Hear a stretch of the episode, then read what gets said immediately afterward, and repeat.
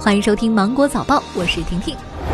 昨天召开的国务院常务会议指出，扩大硕士研究生招生和专升本规模，增加基层医疗社会服务等岗位招募，对延迟离校毕业生推迟报到落户等实现，对离校未就业毕业生提供两年户口和档案托管，按应届毕业生办理就业手续。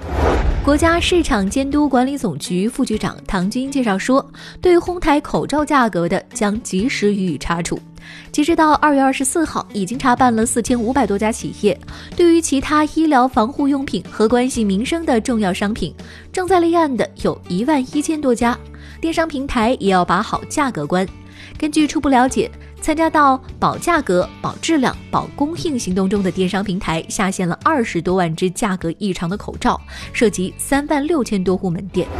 财政部表示，要抓好已经出台财政贴息、大规模降费、缓缴税费等政策的执行，确保尽快落地见效。继续研究出台阶段性、有针对性的减税降费政策，重点支持一些行业复工复产，帮助中小微企业渡过难关。交通运输部综合规划司副司长范振宇表示，截止到二月二十四号，二十七个省份已经恢复了省际、省内客运班线或包车。从城市公共交通来看，一百一十五个地级市、一百五十八个县级市恢复了地面交通，五百零五个城市持续提供地面公交服务，占全部城市数的百分之七十一点三。近日，国家气候中心发布《二零一九年中国气候公报》，报告显示，二零一九年全国极端高温事件偏多，二零一九年全国极端高温事件占次比为零点三八。较常年和二零一八年分别多了零点二六和零点二零。年内全国共有三百四十八站日最高气温达到极端事件检测标准，其中云南沅江四十三点一摄氏度等六十四站日最高气温突破历史极值，主要分布在云南、贵州和四川等地。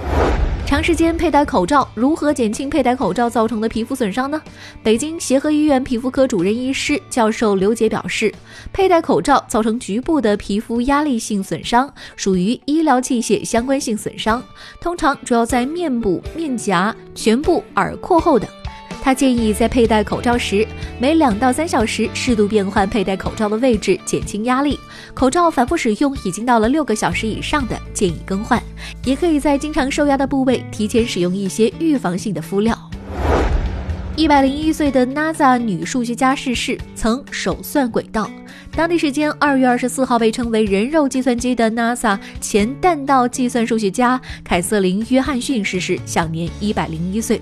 她曾参加了 NASA 早期的多个项目，包括水星计划和阿波罗计划。二零一六年，以她及其他 NASA 早期女雇员为原型的电影《隐藏人物》上映，该影片被提名2017年奥斯卡最佳影片奖。那好了，今天新闻就这样，我们明天见喽。